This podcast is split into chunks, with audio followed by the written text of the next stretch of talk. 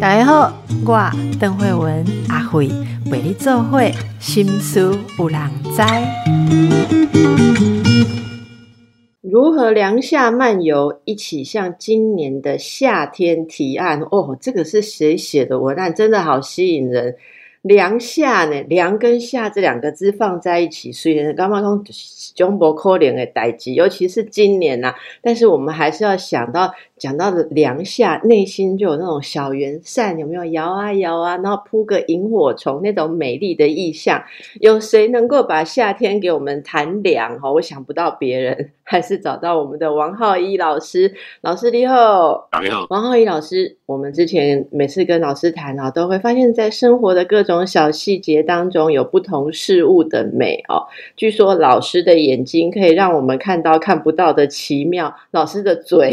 可以。吃到我们吃不出的美味，今天来问一问，我要考老师了哈。哎，这种夏天呐，哎，觉得最近好像说什么有到很多地方有到逼到四十度，体感温度四十度哦。老师，夏天可以做什么？就是以我在台南的经验，是我发现了好很棒的，在疫情之下，然后冒出来病人开的咖啡厅，热天也咖啡店。对，因第一个它有冷气。那第二点呢，是我今年呢就非常的在意要喝的一种的咖啡呢，叫做呃西西里咖啡。西西里咖啡啊，就是黑手党啊。那咖啡很多的一个有趣的一些事情呢，比方说啊，很早以前的咖啡呢，它加了牛奶下去了。那我们今天觉得那是理所当然的。不过那个时候是呃大航海时代的时候，那东印度公司在巴达维亚的总督，他是有一天呢就把这两个倒在一起了。所以他创出了牛奶加咖啡的，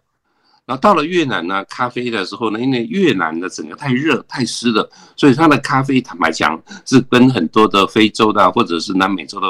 品质坦白讲是比较弱的。不过呢，他们呢加入大量的炼乳，所以呢那个咖啡呢就变得很有风味。那到了香港的时候，它加上呢很浓的红茶，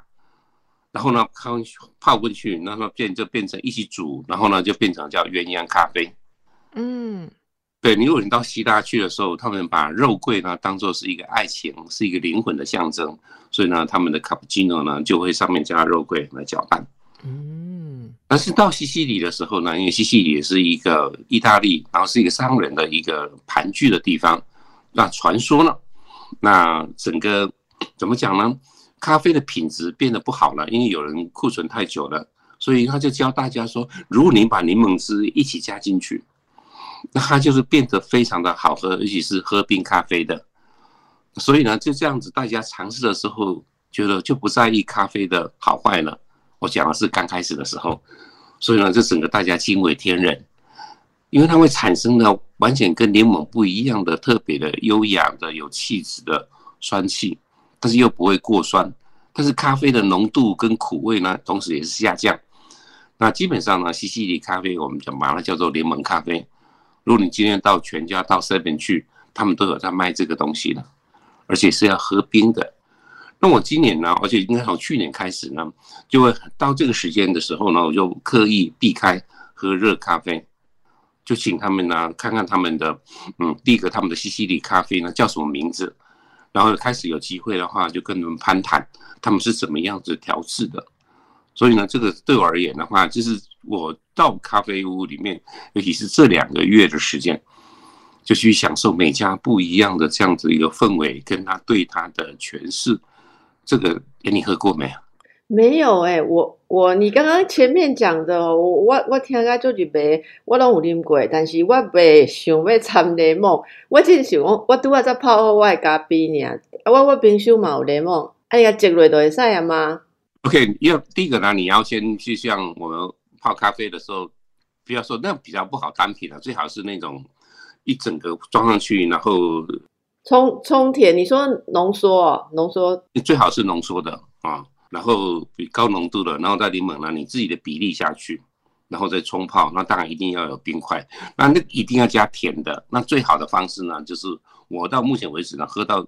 只要加上黑糖的，没有不好喝的。老师，你这个还是非常的台南人，就是要喝甜的。你今天看望眼天域所喝的柠檬咖啡，绝对是甜的。是好。那最好的方式呢，如果可以的话，是用摇的。嗯嗯，摇酒一样，就是你有冰块，你有那个黑咖啡，真的，快啦快啦，利用冰块呢，把它的呃稀释。那时候摇出来的时候，上半段的地方就会有泡沫，就是柠檬咖啡的泡沫，那是很美的。那我看到最讲究的呢，就是有人把那个柠檬皮的皮的上面的地方比较有味道的那个地方呢，特别削下来，然后切成非常细的，就是有点像牙签那么大细。嗯嗯嗯。经过用糖啊腌制，腌制的时间大概三天四天之后，有点像蜜饯。对。把那个蜜饯的地方因为是 QQ，然后然后就把它放在那个泡沫的上面。然后这杯端出来就很棒的夏天。好，所以感觉上好像不管到哪里，只要有这样子的一杯哦，四十度超过四十度，你也会清凉。所以这个是老师每次来都会跟我们分享一个他的最爱哈。诶，现在老师手边也是那个也是吗？喝热的，还没喝到冰的。哦，好哦。那么在呃，除了刚刚你跟我们分享的这个哈，诶，很很棒的饮料啊。那么老师，我想问你啊，疫情你应该也是没出国嘛，好，对不对？前一阵子，那你觉得什么时候可以开始恢复这个行脚，天涯行脚可以开始出去？你自己怎么看？我其实因为已经退休了，那我自己呢也因为写作的关系，所以当我在阅读、在写作的时候，其实我的脑袋已经完全没有这个斗式的限制，对我而言啊，这是我自己的部分。然后另外一个呢，我倒觉得台湾也还是非常多的很棒的旅行呢。那我认为呢，应该走的叫做森林，森林风，就说你去森林或者很多树的地方。那也就是为什么有一个比较不好的现象出来的话，就是像比方说，呃，溪头。那溪头很多人目前的现象呢，就是有非常多的中部的，就台中啦、南投啦，啊，还有台还有彰化。那其实超过六十五岁的人呢，他搭公车其实就是免费。那如果搭上一个比较豪华的那样子的游览车，根据呢还有很多的地方，当地就是一个游览车固定收费。我比方说，我早上呢可能就七点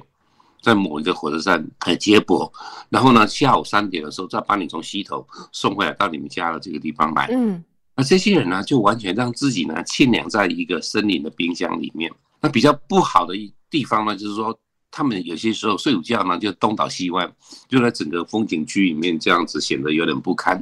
但是呢，他们这样子的生活，就是把它当做是一个非常，坦白讲，是一个非常棒的习惯。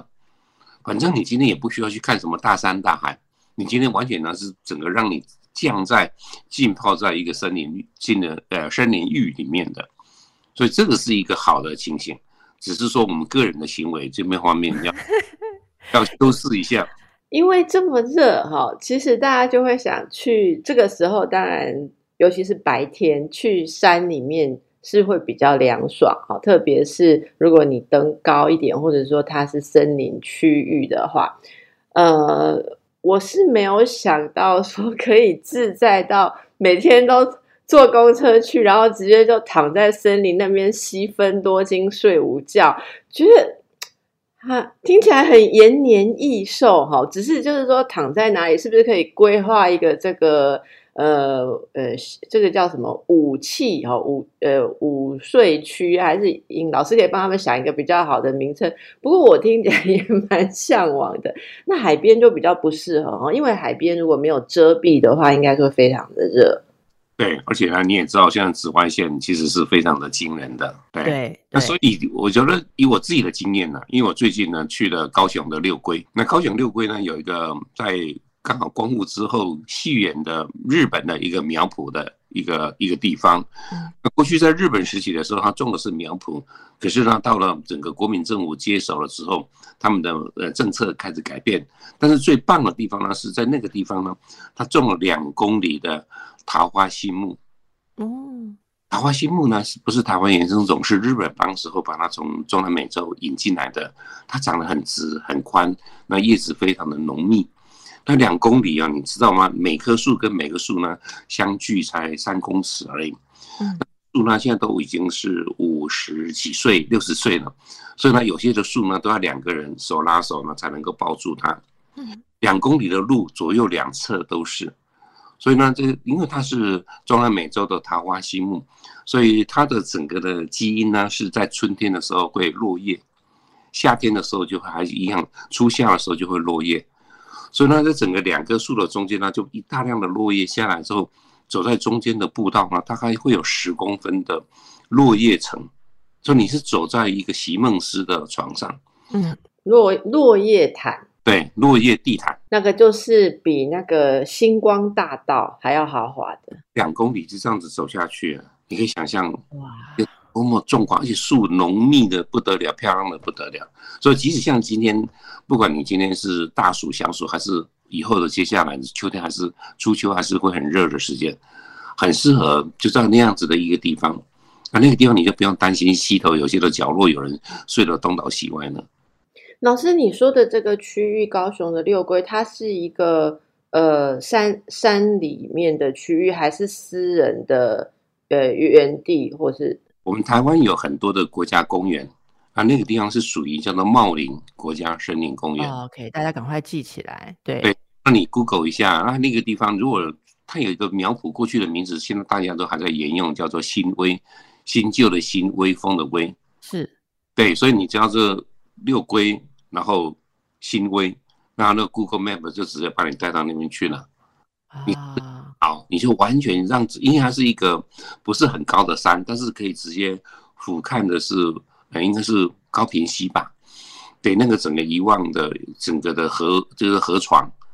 高高在上，然后呢，就鸟瞰，但是整个你完全是被大树木拥抱着，所以。这个呢，就是对我最近呢来讲，我还是想到他还是会感动的地方。所以最近老师还是有出去，并不是通通都那个在家里面运用你的这个脑袋遨游世界。这个是另类的一种 AI。然 后之前我们之前访问 AI 就说。嗯，没有，不管疫情在哪里，虚拟的感觉可以让你甚至哦，都未来都可以控制你的感官。你没有去到呃意大利，你也可以感觉尝到那边的东西哦。你只要这个手指头划一划，已经到了这样子的境界。什么在需要 AI？我们王浩一老师一直都活在这样子的境界里面哦。那么呃，刚刚讲中部对不对？还有您推荐的这个高雄哦，哎，可不可以北部服务一下？如果没有空。这个跑到中部跟南部，北部没有吗？好的森林区域。我说北部的话呢，当然你就已经是往桃园的最东边的那样子的，兼自己比较多的山城，新竹县有一些的山城嘛，往大溪再进去，然后那些几个就是整个一些雪霸国家公园啊，其实都还是非常精彩。如果从宜兰进去，那又到七兰山这地方，所以可以的话，你开车。然后呢，就直接往整个的雪霸，或者是往骊山那个方向，有非常多的现在目前的省干道，大家搜寻一下。一路上呢，其实就第一个山路延绵了，第二个呢，你还甚至于还可以去拜访那个樱花钩吻龟的一些的河流。啊，樱花钩吻龟这件事情，突然竟然问到想到的时候，它应该都属于一个是比较中北偏北的一个地方。它是一个宜兰跟台中，然后跟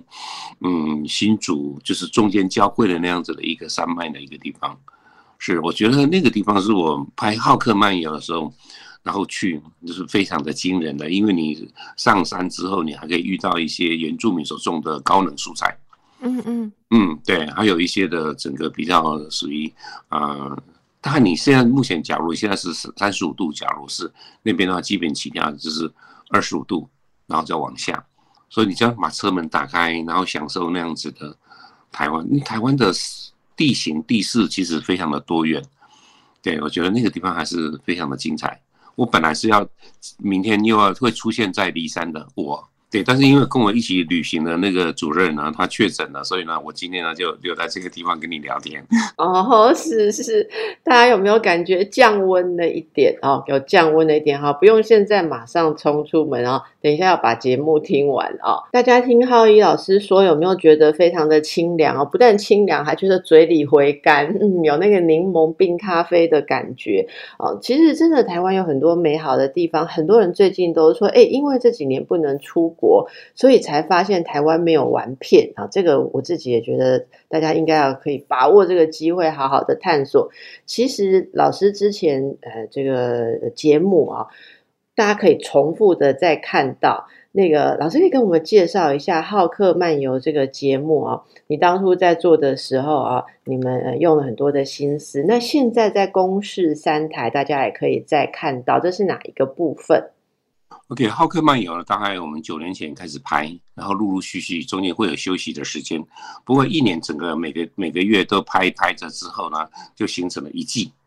所以一季的整个对于参加金钟奖的定义而言呢，就是最起码要八集以上。有你参加比赛的部分，所以你不能说呃六片六个片六个单元就叫做一季，你最起码是八个单元。不管怎么样呢，就是我们总共目前呢就进现在进行是是第五季的拍摄。诶，在电视上所看到的这是第四季，也就是说是我们去年。也是在疫情的时候呢，然后大概平均一个月或者一个月会有两次，嗯，然后到台湾各个小镇去旅行的，嗯，这是去年疫情中的哦，是到去年的时候，因为三四月、三四五月的时候是非常的严峻的时候嘛，对，那个时候是大家就全部就关紧闭的，哪里都不能去，餐厅也不能入，不给人家进去了嘛，所以那个时候当然我们也不能拍，所以整个有很长的一个时间是大家是全部停顿。下来的，嗯哼，但是现在所看到呢，就是那个时候，包括疫情解封之后，我们陆陆续续在台湾各个角落。那最主要呢，因为我们都不去大城市，或者少去大城市。如果去大城市，一定是去比较老旧的那个角落的地方，比较有历史滋味的地方。嗯，那这个呢，就是我们节目的地方。所以，第一个，这个节目的地方会有很多的，哎，乡野。很多的树木，啊，很多清凉的一个地方，所以还蛮适合夏天看的。老师，如果你还记得第四季去了哪几个地方吗？可以告诉大家几个。我觉得印象非常深刻，也是非常满意的是，我们比方说我们第一季的第一集呢，我们去了平西，嗯，对，我们就搭了那个平西的小火车，然后呢，我们就整个的拍摄的时候是走到平西的最后的底站。那这个底站的时候呢，就开始从那边的已经废弃的矿区，然后开始参观，看那边呢跟这样子的产业有没有关系。嗯，平西这条的火车线呢是刚好今年满一百周年。嗯，那今年啊，若是二零二二，那就代表了一九二二年的时候它正式开通。当时候的开通呢，最主要原因是要运煤，对，变运人。那这个呢是平息，可是，在平息之前还没有发现煤矿之前，在清朝的时候，它是种那个我们布染成蓝蓝色的那个，那个是茎，或者叫做茎，就是青青草原的青，然后加上草字头，那个叫茎。茎茎染染色的一个原料，所以在那个时候呢，平西是呃清朝的时候是做这个事情的。不过现在目前煤矿也没了，所以它变成一个很棒的一个观光，然后坐了一个火车，然后轰隆轰隆这样过去的。可是也因为我记得我很很印象很深刻，而且特别提出来的是，当时候的制作单位呢给我们了一张手机上面的一个，大概是在六十年前的时候拍的一个女矿工，然后在乌漆嘛黑的矿穴里面，然后非常漂亮的女生，然后蹲在那个地方，才二十。左右的一个女生，清秀佳人，你可以想象，那个时候有相机能够把她的倩影拍下来，然后让我们现在不得觉得说不可思议的漂亮的一个女生，清秀不得了。所以呢，我们在六十年后要拿这样子的手机，然后到那个地方去，一边旅行观光美食，一方面呢就要去找寻这位，如果她在的话，她应该是八十几岁的阿妈了，所以。景当中就变成了有多了一个去咀嚼，会去就这样子一个共同的话题的一个探讨，所以这个整个节目呢，就是我们是两天一夜，真的是到了最后的时候，确实还是让我们找到他了。然后呢，他开门了，我们那一刹那真的是坦白讲是还蛮激动，因为他已经变八十五岁的阿妈，而且还是长得非常的漂亮。那我们就问他当时候的。你蹲在那个地方，第一个他是在休息，第二个那时候有女矿工吗？那你那时候发生什么样子的事情，所以就听到一个八十几岁的阿妈在谈，当时候啊，她是童养媳，那还没有结婚的时候，她就必须要先到矿区里面去工作，漂亮的不得了。那现在生活如何，各式各样的，所以我觉得旅行呢，除了好山好水好美食，然后我们这一第四季里面都加了很多的人的故事在里面。哦，我觉得刚刚这个大家一定会跟我一样好奇，我们就自己去节目里面看，我们就不在这里帮大家偷问哦，怎么去找到的？诶，我觉得这就是一个很好的例子，因为一般我们的人如果去去平溪哦，很多人就是。嗯，会觉得那边的老街，哦，就是嗯，包括像十分啊、平溪的老街，都会觉得，我我我不会讲，就是我之前去的感觉，会觉得它好像呃变得有一点意兴阑珊的这样子的状态，就是说，几乎你看到的铁道边的以前的那个店铺，每一家进去都是一排那个一模一样的机器制的小天灯的纪念品跟小夜灯嘛。然后也没有呃，也坦白讲，没有什么在地的的东西。即使去到那个什么农会的那一栋建筑物啊，除了蜂蜜。呃，比较主打之外，我没有看到。说真的，我没有看到很多在地的农产。那有一些人大概比较知道，诶，或者说，诶，这个脚力比较好的，会去看那个一些历史的建筑物，像防空洞的遗迹啊，或什么。那其他一般的人哦，最多我看到大家打卡，就是打一下那个台湾最老的油桶。然后我一直很希望油桶旁边那一个什么吉祥物是不是可以拆掉，因为那个照片就会常常。我我的话，我就要把旁边那个 P 掉，有点麻烦。就是觉得两个不相称，一个很像卡通人物，然后好像在一一个那个那个看板像似的感觉，然后想要投一个东西。可是老师刚刚讲的那个再往里面去，可能就是你自己要，可是用走的也可以，或者是要搭那个小火车到最后面，再从那原本的矿区回来。对，然后呢，就比方说，我们就六点呢，就在月台上面。那月台上面游客都还没有到，那只是看到在准备上课的学校的学生们，然后呢，准备呢可能推着他自己呃小农种的一些的蔬菜，然后就搭上那个小火车，准备要到比较人口多的地方市场去卖。所以这时候你可以看到呢，就是一个有点白雾烟雾缭绕的一个平息，然后那边湿气很重，所以夏天去我觉得是一个很清凉的一个地方。嗯。不要走观光的路线，或者是观光的景点。那我觉得这一次我们在拍摄的时候，最大的收获是我看到太多，呃，矿工的遗遗产下来的东西。所以我们有看到走那个特别的那个小的运煤的火车，还有人特别留下来的那个矿穴，你可以到里面去体验，然后听听看呢老矿工们当时候他们的故事。等他们的时候怎么抢救伙伴，怎么样子把人救出来？那比方说有本来有很多的女矿工，那后来因为矿灾那个是发生了很多夫妻同时呢就被埋在里面了，就孩子呢变成孤儿，所以那时候的总统夫人叫蒋宋美龄，当时就下令说女生就不要进去了，因为你万一发生矿变，那孩子还不至于父母双亡，就类似这样子的故事，就知道台湾的历史。那我觉得呢，在台湾旅行的时候，如果你到小镇去，那我觉得呢，你一定要加上那个地方的跟你有相连的历史的连接，你才不会的就是说很无聊。那看的时候，你只会看到这些观光的东西，看到不喜欢的，那你会纠结在那个地方。可是现在目前呢，台湾很多的观光的地方，开始有很多当地的一些文史工作者，他们在爬书。他们家乡的故事，可是这个故事有些时候是跟我们成长、我们的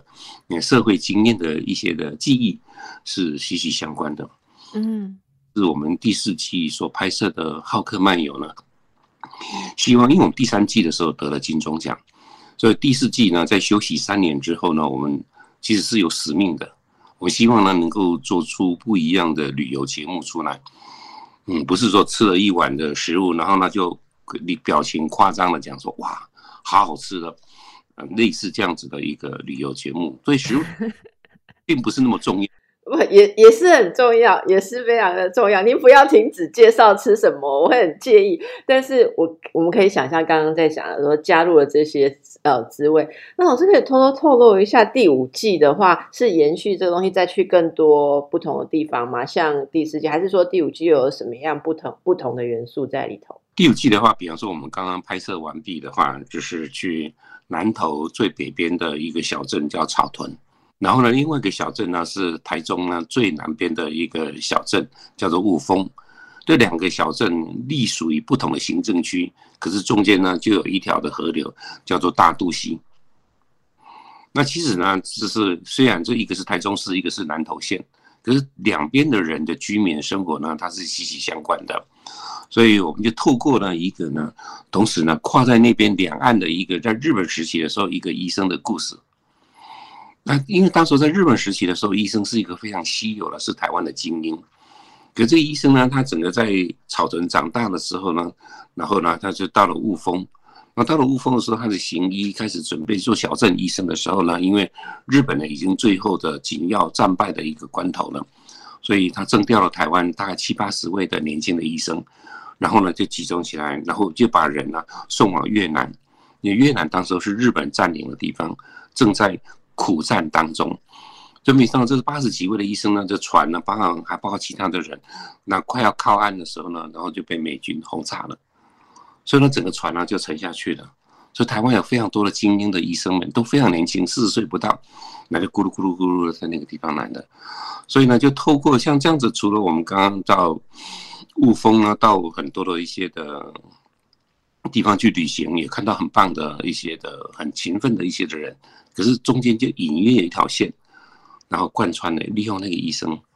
的一些的东西，把两岸呢用一个无形的那个时空把它网住了。然后我们到了一个他的故事馆，故事馆的地方，就是看到当时候他很年轻的时候，那因为是医生的世家，所以医生家，所以比较有钱，所以当时他娶了一个台南的女孩，所以呢他就跑自己呢带了一个八 mm 的一个录影的东西。然后拍他们怎么到台南迎娶，怎么搭火车，一群的女方的贵宾们跟着他们，然后到了彰化下了火车，然后坐了大头车，然后回到乡下的地方。所以影片剪接的非常的棒，在那个年代的时候是一个非常稀有的。但是沿路的风景，其实你可以看到故事之外后面的背景。哦，原来这个是是七十多年前的时候的台湾的风貌。所以像这样子的整个的，它是站中间的一个小小的一条线，可是我们在拍摄的时候就希望有一个这样子一个论述。嗯。嗯，浩克比较不一样的地方，嗯，是相当不一样。这个其实是从文史的素养跟背景出发，就是用一个不一样的眼睛去看到，看到呃现在的可能人事风景，但是背后的脉络，透过您的勾勒可以传递给大家，所以也许又可以让它赋予新的生命跟再创造。我觉得这是大家觉得非常难得，而且好像到目前为止，呃。您去到的地方，其实都是都是我们一般人也可以去到的地方。我这样讲的意思是说，并不是说呃特别困难达到的山顶啊，或者是说很特别还未开发的地方。可是其实我我们大家如果去看到，即使去任何地方旅行，你你去了什么国外的地方，都是。呃，知道有做功课的人，或者说你能够看到的这个深度不同的人，你的感受会不一样。因为我们常说，因为刚才那个我对浩一老师讲的，不是拘泥于斗士，因为是读书写作，所以可以哎遨游四方，你还可以穿越时空，这是我们大家呃非常羡慕的。那也，我也真的觉得，透过可能像浩一老师的这个推动跟介绍，应该还有一群。蛮多这样子的人在各地做一点小小的努力，所以像日前哦，我母亲跟朋友也是好像一个小旅行，他就说，他说他觉得台湾现在什么地方的玩哈，都他去的地方年轻都去过了，可是他觉得说现在都不一样，现在都有被好像他说被整理好那。嗯，老人家可能也说不出来那种被整理的感觉是什么。他只是说很多我以前都不知道，然后现在去，他突然有帮你。做了一个什么样的纪念馆，然后有导览或什么东西，说很多。他说：“哎哎，以前去过，年轻的时候去过好多次。我第一次约会就是去哪里踩哪里的石头哦，而现在才知道说那个是怎么样怎么样。要带孙子去的时候，感觉也不一样。我我想啊，这就是我们如何让这个土地的故事可以重新啊再立历史当中活起来，然后传递给大家。”除了影像的制作之外，文字那讲述，其实浩一老师还有手绘啦，哦，手绘这个，我觉得这个也是，诶，我一直很羡慕的一种能力啊。就是据说，诶，这个习惯是也有一段时间的，是怎么样？呃，然后手绘有什么样的情怀啊？浩一老师，你一直呃在。喜好的东西一直在跟大家分享，用各式各样的方式在分享。然后我之前都没有问到，呃，我就看到同事说，其实你也会用手绘的方式哦。这是意思就是你的那个笔记呀，每次旅行的美食和心情会把它画下来咯。你用什么样的方式？是素描吗？OK，好，是这样子的，就是说我从小就可能会画。那绘画的主要的基础是来自于我的童年，我们家是开漫画书店的，漫画书我也看很多，我也没有变成绘画。那时候我跟浩威，我们是在漫画书店长大的。哦，对，那所以呢，我们自然而然呢，因为没有学过任何的画画课，所以我们自然而然对那个架构、对那么表现，其实是有一些的，呃，就是被被潜意识而训练出来的。嗯。然后呢，随着长大的时候呢，很多的表达一些东西，甚至在做大量笔记的时候，然后习惯呢就用画的东西出来。那这个东西呢，包括比方说，我之前有一本书呢，叫做《节气食堂》，那讲了很多的食物。那比方说，我们讲做茄子这件事情，那茄子其实非常多，不是只有长长的那样子的，现在还有圆的、椭圆的，各式各样的。所以你的笔记里面呢，就其实要把它的特征把它画下来。所以画图对我而言呢，是一个蛮驾轻就熟的，只是说要登大雅之堂，那个东西呢，就可能需要呃处理了。那我自己呢，就之前呢，因为有去写也写了一本书，是我用三年的时间，总共有八次，然后去大陆旅行，常常是一个人呢，就是五天四夜，然后到一个古城，然后去找一棵古人所种的古树。比方说，我去的叫滁州，就是找欧阳修。当时候写的《醉翁亭记》的时候，他种了一棵的梅，那个梅还在。所以我就千里迢迢搭飞机到了南京，在南京里面再转到那个地方去，然后一大清早，然后就到那个区域里面，那开始去寻找欧阳修种的那棵梅。我到少林寺，然后最主最主要是要找六祖慧能所种的那一棵的古柏。所以呢，就这样子不同的旅行中写下来之后。我在整个文字完毕，我就开始发现，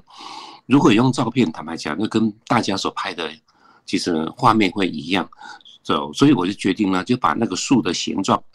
还有那旁边周遭的整个风景呢，就把它尝试画下来。结果风评还不错，那我自己呢也觉得觉得自己很懊恼，因为花太多时间在上面了。可是。等他画完之后，那个成就感呢又难以言喻，所以整本书之后就没有用照片，全部都是用画的。所以这样子一画一画之后，很多的书本呢就开始想说，哎，那自己呢就可以偶尔击破一下啊，然后呢就闲着是闲着，基本上叫做老狼缸哈，所以呢可以嗯做这些事情这样子。绘画对我而言的话，其实是一个另外一个享受。这真的是很美好的部分，因为你刚刚讲的说拍下来跟就是任何人拍，可能就是就是一个捕捉嘛，哈。但是绘画一直都是有你有个人的角度，个人的，就是你就是上帝吧？你你想要把它画成怎样线条，似乎你重新在创造。你刚刚在讲那个画那个茄子哦，我我我可以约略想象，因为我一直觉得我也没有发展过。学没有学过画啦。你说像我们那个我们的心理学大师荣格，他的很多的著作，他自己有名的画作，他是真的学过画，所以我后来知道之后就释怀，人家是有学过画画，啊，我们就没有哦。我就常常跟家里长辈说，小时候不是有去画画班，为什么后来没有继续上？你说他车都背呼啊，你就那一学期好像数学有点跟不上，就没有给你去学画画，真是遗憾哦。可是因为小朋友的暑假作业，所以要画什么那个，反正就是他要你。老师要小朋友做一件事，然后要过程那因为很小还不会写那个细节，所以要画画那个过程。不是很多食谱书会用画过程，那个谁画啊？当然是妈妈要帮忙画。所以你刚刚说到茄子啊，那天做一个什么味增。miso，然后味增茄子就是要用那种胖胖的那种日本茄子，因为它切面是整个圆的，那个那些 miso 好把它铺在上面，哇，这样才会过瘾，就不会用那个细细长长的在那边涂。那边画茄子的时候，突然觉得，哎，那造物主当初要造茄子。圆的、扁的、长的时候，嗯，在那边勾勒那个线条的时候，哎，那这个真的用画的东西不一样。我我是画植物、画食物的时候，跟种植物的时候都有这样子的感觉。所以你在画，可我不知道会不会画人物啦，哈，或者是地形、地貌、石头。其实我觉得大家真的也可以尝试一下，这也是另外一种感官的连接。说到这个，老师，你有一个概念，对不对？你说余命管理。哦，这里有引用你讲过的一句话，说：假设你只能再旅行二十年，就不能再浪费时间去做蜻蜓点水式的旅程。这句话你的意思是什么？OK，是这样子啦，这里稍微一个前头讲，因为曾经有个算命先生跟我讲，说我可以活到八十五岁，啊，就是我阳寿，而且是八十五岁之前呢，都还算脑筋清楚。那我现在六十五岁，所以我很清楚呢，我大概就二十岁。二十年的时间，所以说我一利用二十年的时间，我应该做什么事情？我已经有些东西是应该要做的东西，东西就省略了，因为太浪太浪费时间了。所以你把这样子的一个时间的一个概念呢，放在你脑袋里面的时候，比如说在今年三月，在南台湾很疯看一个花呢，叫做黄花风铃木。对，那以前呢，我也追逐过漂亮的一景一望无际的，整个呢是黄橙橙的、黄灿灿的漂亮的花。那今年呢，我就是到了到台东，特别来去看这个花。三月底的时候，可是看花的时候的感觉，你又开始不一样。说哦，看一次少一次的。那看一次少一次，当你有那样子的警觉，当你这样子的时间在流逝的感觉的时候，其实你就不会埋埋怨这个、抱怨这个，或者是那个来不及，会非常的去精准的。想要说，那你剩下这二十年，那当然现在目前剩下十九年，你还先能够做什么事情？所以有些时候你该要有空白的地方是要有，就是有些时候你开始要忙碌这件事情。所以有这样子的一个整理出来之后呢，就会显得刚刚讲的地方呢，是我自己目前的生活的样貌呢，就是半忙半隐。忙的意思呢，就是说我，比方说，我今天在台湾的西岸到处演讲啊，然后呢，可能还有些的活动，各式各样的。可是我在隐退或者隐居的时候，就在台东，所以我像这几年来就花很多的时间就在台东，就一个人或者住在一个呃很比较山野的地方，有朋友的一个住的小木屋的地方。那那个地方呢，就整个非常清楚啊，就是，呃，可能早上一大早的时候看日出，然后呢就开始开始热的时候，你可能就你开始写作了，其他的事情。那傍晚的时候就浇浇水，然后遛遛狗，然后每餐呢就很认真的，然后用不是用很好的食材呢，就反而很认真的、认真的、慎重的在过日子，吃每一餐。那这个东西呢，就是变成生活上的一个样貌。对啊，这个呢就是。目前的整个我的老师，我我我想问的问题比较特别哦，大家都我觉得大家都会向往这个，如果知道自己的余命，用它来做自己想做跟觉得有价值的事情。可是我反而要问你的是，那你用这种态度来看哦，呃，那你不做的事。例如说，你可以举一两个例子，说你想到你只有二十年，你会不做、改掉或放掉，就是割舍掉的，会像是什么？我觉得它难的是这个，哎，就是很多人听了这个之后哦，就会想说啊，对哦，我自己也差不多只剩多少年，那我就要做什么？可是事情一直叠加上去容易，梦想叠加是容易的，可是你真的要去沉浸在梦想里面，你其实要做一个清理跟割舍。我其实好奇是，那你有割舍什么吗？对，首先呢，你第一个心里要一个一个准备出来，就是要说不，因为比方说我今天可能小有名气。那很多人，有些活动的时候，他可能需要你参加这个活动，让他们的活动感觉比较光辉，或者比较什么样的事情。可是我评估对来讲，我对这个活动其实加分并不是那么多，只是主办单位呢觉得我有参加的时候，好像是可以更热闹一点。那对我而言的话，就很清楚的是，第一个它的时间、它的意义，那所以呢，就会有做了一些的割舍，就排除了。那如果到到学校去上课，到学校上课的时候，我之前呢是到大学部那边去上课，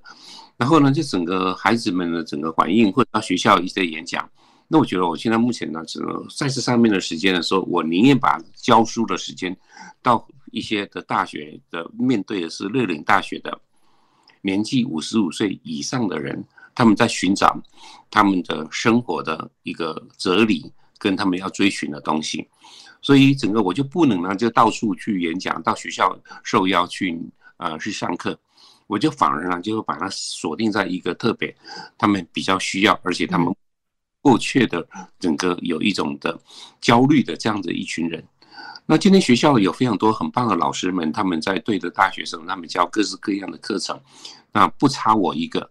简单的讲呢，我就不锦上添花。我的时间开始呢，在做了一个比较恶心点讲，就是雪中送炭的事情，或者说非你不可的事情啊。就是说，你你知道你的，我能够比别人可能还要在更不一样的角度诠释一些的事情，那他们会感受得到。那我觉得这个东西呢，可能就是我目前也在有限的时间里面，因为我还是要游山玩水，要吃喝玩乐嘛，所以就把这样子的时间挪做一个很设定的一个标准，那个东西就对我而言叫做公益时间。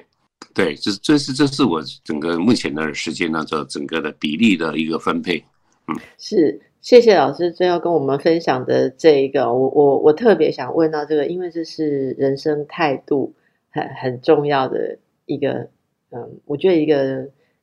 应该说你怎么开始。把自己的使命或自己活着的每一分钟，都把它变成是你不会觉得浪费的。好，我我想这是很不容易的智慧。好的，那今天为大家请教到这里，从一开始到现在，应该有觉得比较凉爽，我觉得是精神上也觉得比较踏实了。祝福大家这个夏天呢，能够哎。诶，不一定要清凉了哈，但是你觉得更加的踏实，可以活着自己的人生，自己的夏天，自己的每一个季节。谢谢我们的王浩一老师，也祝福大家。